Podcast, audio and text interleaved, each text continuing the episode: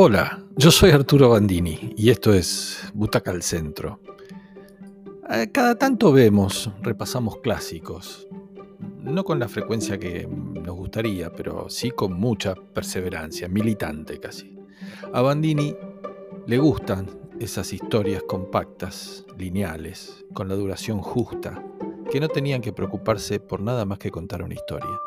Bueno, repasemos una. Es una película de 1953 que se llama Beat the Devil. Bueno, es una película tan interesante en tantos planos, porque es, es, una maravilla que tiene unas particularidades muy interesantes. Cumplió 70 años.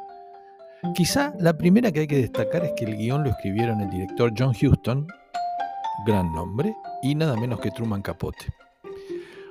Truman Capote, un joven, jovencísimo Truman Capote. Otro dato es el elenco increíble que tiene esta película, encabezado por Humphrey Bogart con Peter Lorre, los dos estuvieron en el Halcón Maltés, obviamente, Jennifer Jones, Gina Lollobrigida, Robert Morley, un excelente actor inglés muy característico, un seleccionado de lujo. Y también el dato eh, que es relevante en esta película, que hace 70 años, nada menos que 70 años, se ponía en el mapa una región de Italia costera que hoy es atracción turística insoslayable. ¿eh? Insoslayable. Es una historia de truanes esta, de estafadores, que se van timando entre ellos, pero personajes dibujados con mucha ironía, una carga interpretativa muy interesante y unas composiciones increíbles. Sabemos también que Bogart puso plata de su bolsillo en esta película, que el enorme Houston rompió el guion original y que, porque no le gustó, y lo llamó a Truman, por consejo de David Selnick, para que eh, día a día vaya construyendo una historia nueva. Por eso el resultado de esta película es muy caótico.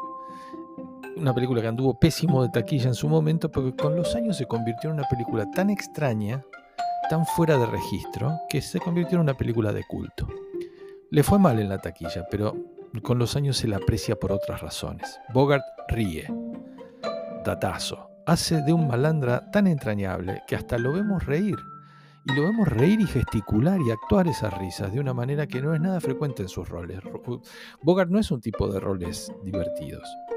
Bueno, no podemos tomar en serio nada de lo que pasa en esta historia. Por eso es tan buena quizá porque no nos plantea nada para disuadirnos, no nos quiere convencer de nada, es una historia de malandras que sabemos que en algún momento van a terminar mal, en un gran lugar y ensayando cosas, eso de filmar todos los días de acuerdo a lo que le entregaba Capote, que hay que decirlo también, se entretuvo mucho haciendo este guion porque les hizo decir a los personajes cosas increíbles, porque Houston no se fijaba.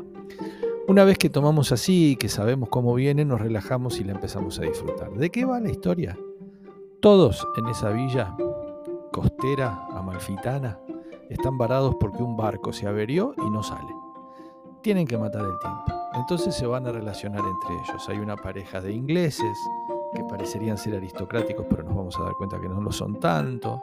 Los malandras, Bogart y su mujer, que es la Lolo Brígida, se van a cruzar parejas, mentiras, hasta que un naufragio, si ya se vuelven al bote, al barco, y, ese barco otra vez naufraga, los va a llevar hasta la costa de África, una tierra rapiñada por varios países europeos y por otro tanta, otra tanta cantidad de malandras, a donde la banda pretende quedarse con unas tierras ricas en uranio. Así de bizarro todo.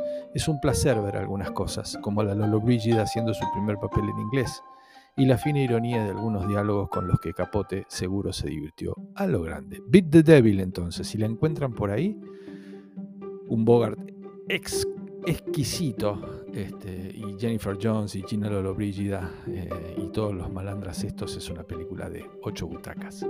Si la encuentran, la van a disfrutar.